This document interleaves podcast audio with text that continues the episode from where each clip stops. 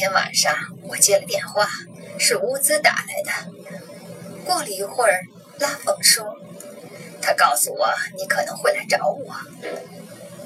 他告诉你为什么了吗？他提到一幅丢失的卡拉瓦乔的什么画儿，和一个叫 LXR 的投资公司。他说你很想找到那幅画，同时找到剩下的邪恶股份有限公司。你觉得能行吗？在外围，一个人力所能及的事很有限，早晚会需要个内线递给他王国的钥匙。那我们一起找到那个内线。我们看到加布里尔没做回答，拉冯弯下腰，开始挖掘一枚古币周围的泥土。你需要我做什么呀？和你现在做的事完全一样。加布里尔回答。不过我要你用一部电脑和一张资产负债表来工作。而不是一把泥刀和一只刷子。这些日子，我更喜欢泥刀和刷子。我知道，伊莱。可是这次行动没你不成。不会有什么风险吧？不会，伊莱。当然不会。你总是这么说，Gabriel。那又怎么样？可每次都有风险。加布里尔伸手切断了照明灯的电源。拉冯在黑暗中又工作了一会儿，然后站起身，把双手在裤子上抹了抹，爬出了挖掘坑。拉冯是个老单身汉，在耶路撒冷离希伯伦路不远的特比昂区租了个公寓小套间儿。加布里尔一行人在公寓前停了一段时间，等拉冯换上了干净衣服，然后车队沿着巴布阿尔瓦德街开往扫罗王大街情报局。黑着进入大楼以后，他们向下下了三段楼梯，穿过一条没有窗户的走廊，来到一扇标着四五六 C 的门前。门对面的房间曾经是个垃圾场，堆着废弃不用的电脑和破旧不堪的家具，经常被值夜班的工作人员用作情人幽会的私密地点。现在，这个房间是加布里尔的巢穴，这在整个扫罗王大街尽人皆知。密码锁的密码被设定为加布里尔生日的数字版。据说这是办公室最严守的秘密之一。拉冯的目光越过加布里尔的肩膀，偷偷看后者在小键盘上输入密码，推开了房间的门。迪娜·萨里德正坐在里面等待。她是个小巧精致、长着一头乌发的女子。举手投足之间，有一种年轻寡妇的哀怨和矜持。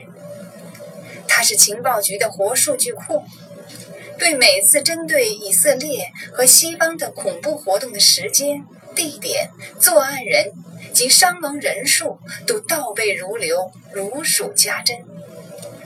迪娜有一次告诉加布里尔，他了解恐怖分子比他们了解自己都多。加布里尔对此深信不疑。其他人去哪儿了？他问。被人事部绊住了。为了什么事？很明显，各个处的处长都有不满情绪。迪娜稍稍停顿了一下，又补充说：“一有传言说现任局长的卸任为期不远，这种情况就会发生。”也许我该到楼上去和各处处长们谈谈。再等几分钟看吧。情况有多严重？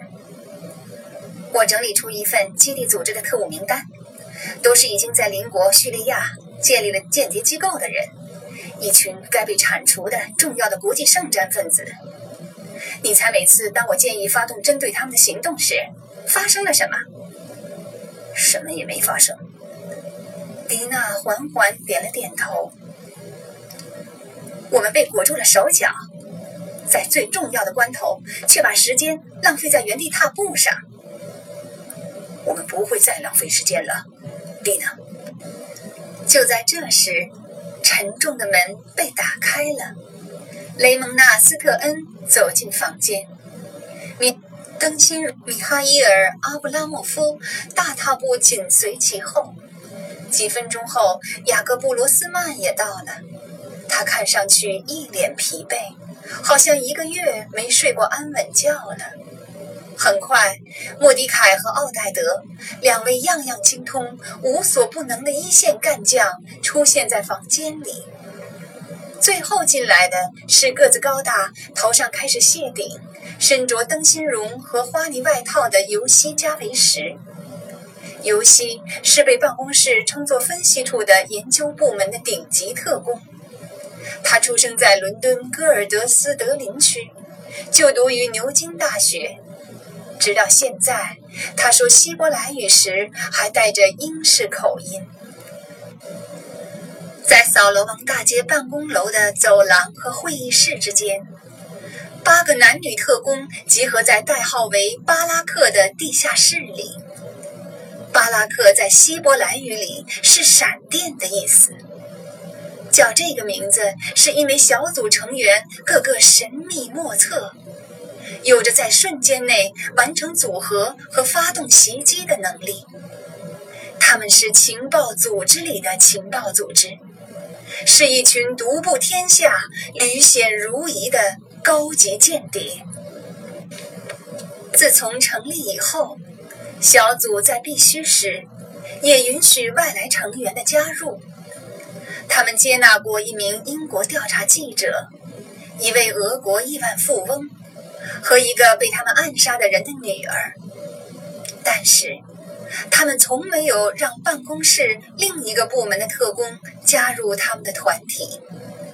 因此，当时钟指向十点，贝拉纳沃特出现在门口的时候，他们都大吃一惊。贝拉的打扮一看就是来参加正式会议的。她身着一件灰色西裤套装，怀里抱着一摞文件。他在门口伫立片刻，好像在等待人们的邀请。之后，他一言不发地坐到一张公用的办公桌旁，旁边的座位上是尤西。尽管贝拉的出现给小组成员带来了些许不安，但是在加布里尔站起身，走到扫罗王大街仅存的最后一块黑板前面的时候，谁都没动声色。黑板上写着“血永不眠”的字样，加布里尔一下把这行字擦掉了，在原地写上 “LXR” 三个字母。他给大家详细讲述了促成小组成员再次联手的一系列引人入胜的事件，从杰克布拉德肖这位由昔日的英国间谍变身为艺术品走私商人的被害案件讲起，到布拉德肖给加布里尔留在日内瓦自由港保险库里的信笺结束。面对死亡。布拉德肖向加布里尔提供了那个攫取大量被盗名画的人的真实身份——叙利亚嗜杀成性的独裁者，希望以此赎清自己的罪孽。他还向加布里尔提供了叙利亚总统用来购买名画的挂名公司的名字——卢森堡 LXR 投行。诚然。LXR 存储着叙利亚统治者浩如烟海的财富中的一小部分，其余绝大部分都小心地掩藏在层层保护之下和其他挂名公司里，如同一个恐怖分子组织。财富网络需要一位经验丰富的商界才子来经营才能运作。独裁者已经委托他父亲的保镖。凯莫尔·阿尔法鲁克来管理家族财产。凯莫尔是这个家族忠实的走狗，总统一声令下，他就会对任何家族的敌人严刑拷打，大开杀戒。然而，美国国家安全局及其伙伴密切监视着凯莫尔的一举一动，使得他不可能独自管理这么多钱财。叙利亚境外的某个地方一定有个凯莫尔信任的人，他可能是位律师、银行家，也可能是位亲戚，有随意挪动资产的能力。小组成员将利用 L.S.R 来找到这个人，而贝拉纳沃特将在寻找过程中对小组成员的每一步行动给予指导。